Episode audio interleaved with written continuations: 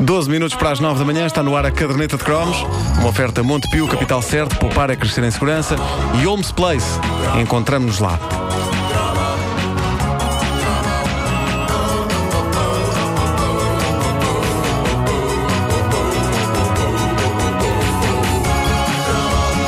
E pronto, arranjaram-me aqui um problema familiar. A minha prima Sim. jogou handball no Benfica. Oh, diabo, eu confundi com vôlei. Mandou-me uma mensagem Ah. agora. a Não, mas, dizer, eh, atenção a isso. Atenção, em defesa da personagem que eu interpretei ontem. Sim, Serafim Ribeiro. Exato, uma, portanto, uma personagem altamente credível que te queria melhorar o mundo da contabilidade através da personagem Pitucha, o pinguim da revisão oficial de contas. Pois é evidente que os gostos dele vinculam, não é? E as pessoas ficam indignadas quando ele diz que não aprecia assim tanto handball. Ele, eu conheço bem, o Sr. Safim Ribeiro aprecia o handball do Benfica.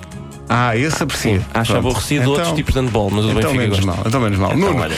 então, Bom, este é- cromo é muito especial. Isto é o quinto lugar do, do top 10 da, da caderneta de cromos, dos cromos escolhidos pelos eh, nossos ouvintes, e é sobre o tal canal, o programa do Herman. E, e recorda o dia 8 de abril de 2011, se não me engano foi 8 de abril, em que o Herman esteve neste estúdio.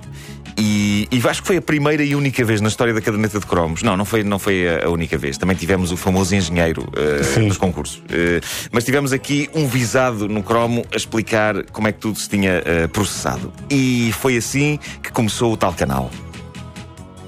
Corria o ano de 1983, todo o Portugal gostava eh, deste senhor que está aqui no estúdio e conhecia o trabalho dele de, de- de coisas como o senhor Feliz e o senhor Contente. Eh, ninguém estava, era à espera que ele detonasse uma verdadeira bomba atómica num serão. De quando? É uma em, em que mês é que aquilo foi? Em que mês? dia? Em que dia é que começou o tal? Não sei precisar, não queria não Foi em sei 83, não me lembro exatamente do dia. Eu, tô- eu, sei, eu, que mês você eu estou na minha fase Amália, não me lembro de nada. Não me lembro.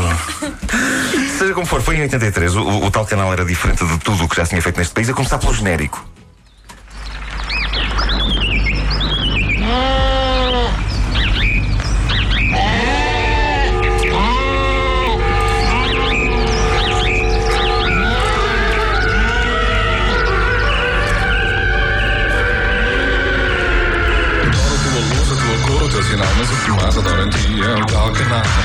Eu acho que na altura todos os genéricos de, de programas de comédia soavam uma coisa antiga e o tal canal soava uma coisa tão futurista que, antes de avançar, eh, tenho que perguntar, Herman, foi fácil convencer a RTP a alinhar? Isto é uma espécie de um rap?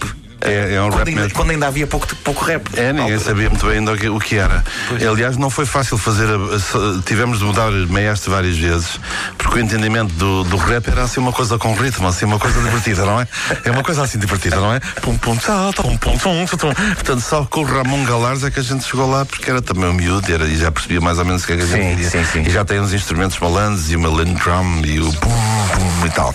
E agora, tive, na altura, eh, a, a televisão era eh, dirigida, foi, eu tinha mudado o poder político e entrou um gajo com, com um espírito completamente soissons tuitar, com, en- entre o hippie e o soissons tuitar, que é o, o grande alternativo José Nisa.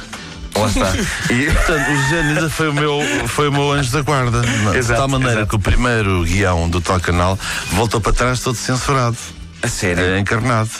E o Genisa no outro dia encontrou-me e disse: Sabes que eu tenho, eu não me pedes, não, não me peças para dizer pormenores, mas eu tenho lá o primeiro episódio para te dar para tu ficares com a recordação. Ou seja, foi preciso alguém dizer: Epá, metam isso no Deixa cu, lá deixa isso." lá o miúdo fazer. pá." Ah, houve uma coisa chamada 25 de Abril, respirem fundo, acalmem-se. não Mas a ideia que é um é processo que... que- falta fazer noutras áreas de, de- portuguesas. Mas sobre a justiça falaremos qualquer dia. Claro. Ah, imagino que sim. O, o- o tal canal eu acho que era uma, era uma espécie de uma nave espacial que foi montada, porque na altura se calhar não havia ah, tecnologia, foi montada tipo com tábuas e com, e com meios. acho que é uma imagem. Sim, é isso mesmo. É uma nave espacial feita de bidões com bocadinhos de alcatrão que foram apanhados na praia e, e uns, tudo embrulhado com cordas de, de, de redes de pescador. É. Mas conseguiu-se, é muito engraçado. E o, o genérico que ouvimos eh, agora eh, era só a ponta de um iceberg chocante. Melhor- no melhor dos sentidos, daí para a frente eh, era sketch atrás de sketches, de sketches que provava uma citação do filme uh, Feiticeiro de Oz. Nesse filme a Judy Garland dizia We're not in Kansas anymore e nós eh, dávamos por nós a pensar We're not in Sabadabadu anymore. Eh, Vocês repararam que eu, a da altura, nesta entrevista, disse secretos? Secretos, muito bom, porco preto. Porco preto, exatamente. Uh, o Herman falou também, uh, e era uma curiosidade que eu tinha, como é que foi o dia seguinte. Nós sabíamos como é que tinha sido o dia seguinte para nós, que tínhamos sido espectadores, como é que foi o dia seguinte para ele, que foi autor. E ele, neste som, fala também da sua máquina de escrever Olimpos. E eu lembro no, no, dia a seguir à estreia deste mítico canal de Oliveira Casca, uh, parecia que tinha acontecido um terremoto e estava toda a gente. Eu lembro de, de Toda a gente falava disto. Uh, um terremoto. Mas foi uma coisa geracional. Foi. Foi, porque os, os mais velhos não perceberam nada. Pois eu suponho não. que não, é, é, era, mas não acabaram por perceber à medida que tiveram, foram obrigados por causa dos filhos. Pois, Sim. claro. Mas na altura sentiste algum tipo de aversão do pessoal mais velho a isto? Sim, porque ele, ele já vinha de trás, era uma coisa endémica, não é? Era sempre o. Mas tipo na rua metiam-se contigo? Não, não, isso não. As pessoas na rua são extraordinariamente cobardes. Não, são amorosos para toda a gente. Nada, não, ai, gosto tanto de ver trabalhar, seja quem for, pode ser um assassino em série. Pior gajo do mundo. Ah, te vi você é formidável. Ninguém mata como você. É, exatamente, as pessoas são muito cobardes na rua, portanto, ah. aí, nesse lado estamos à vontade. Mas, mas agora, na prática, era uma coisa impressionante e houve várias, uh, várias movimentações para ver se aquilo podia se passar para outro horário ou, ou desaparecer dali. É muito estranho. É incrível. Pois é, mas é, como é que foi do ponto, de, do ponto de vista de quem viu o, programa, estávamos todos no dia seguinte absolutamente histéricos, a dizer que isto, aquilo, isto, aquilo. Como é que foi do ponto de vista de quem fez o programa? Como é, como é que foi o dia seguinte? Infelizmente nada, estreia? porque como, como era um trabalho solitário, Sim. Eh, eu não tinha tempo para viver. Eu praticamente ah. só percebi que, que, eu só percebi que aquilo funcionou quando no final o Luís Andrade veio ter comigo para me encomendar mais 13. Fiquei muito contente e disse: Ah, que bom, mas então estão a gostar. Ah. Senão, eu, o Luís é uma, uma pessoa muito chique, muito, muito elegante, muito querida e falava assim e dizia-me: Está a brincar comigo, não está? Oh, Herman José, as pessoas estão a gostar. Porque a minha vida era máquina de escrever, tinha uma máquina de escrever Olimpos, que me tinha gostado, Sim. feitas nos países de leste, enfim, tinha gostado de 19 contos, e eu escrevia com papel químico, com duas cópias. É, Maravilhoso. Uma cópia uh, ia para, para a produção, outra para a realização, outra era para mim para fazer fotocópias para os atores. Era assim que era tudo é, feito. Agora imagina é. o que é escrever uma hora de televisão à máquina numa Olympus. Flac, flac, flac. Eu imagino que fosse. O Herman escrevia tudo? Tudo, sim. Menos a, a novela era feita pelo António Pinho e, e o Esteves era feito pelo, pelo António Tavares Celos e o Tosé Maria Terrestre. Era tudo, tudo, tudo escrito para mim da primeira à última linha, percebe? E o Diário de Marilu, que era um grande momento do, do tal canal, que era aquela novela uh, final. Isto agora sou eu a falar hoje em dia. Atenção, convém explicar às pessoas. Exato. Sim, estamos sim, aqui sim. a funcionar em dois planos de, de realidade, em 2011 e agora. E, e, este é agora, são 8h55 da manhã. Uh, o, o Herman falou da, da maneira como o Diário Marilu se encontra com a Missão Impossível. Foi uma das grandes influências. Ora, já, já, agora há, há coisas que eu tenho que saber. O Diário de Marilu tinha um plano desde o início a Marilu desde o primeiro episódio que sabia que era um homem ou a coisa foi sendo improvisada, tipo de não, não. Era uma coisa completamente orgânica, não é? Foi como a vida ela própria. claro, claro. Mas eu, é, é, é o final. É, é, é, um bocadinho inspirado nas brincadeiras com a minha prima Gracinha e Marinita. Eu tinha duas primas, que era a Gracinha e a Marinita, que ainda tenho, só que agora estão crescidas, não me ligam nenhuma.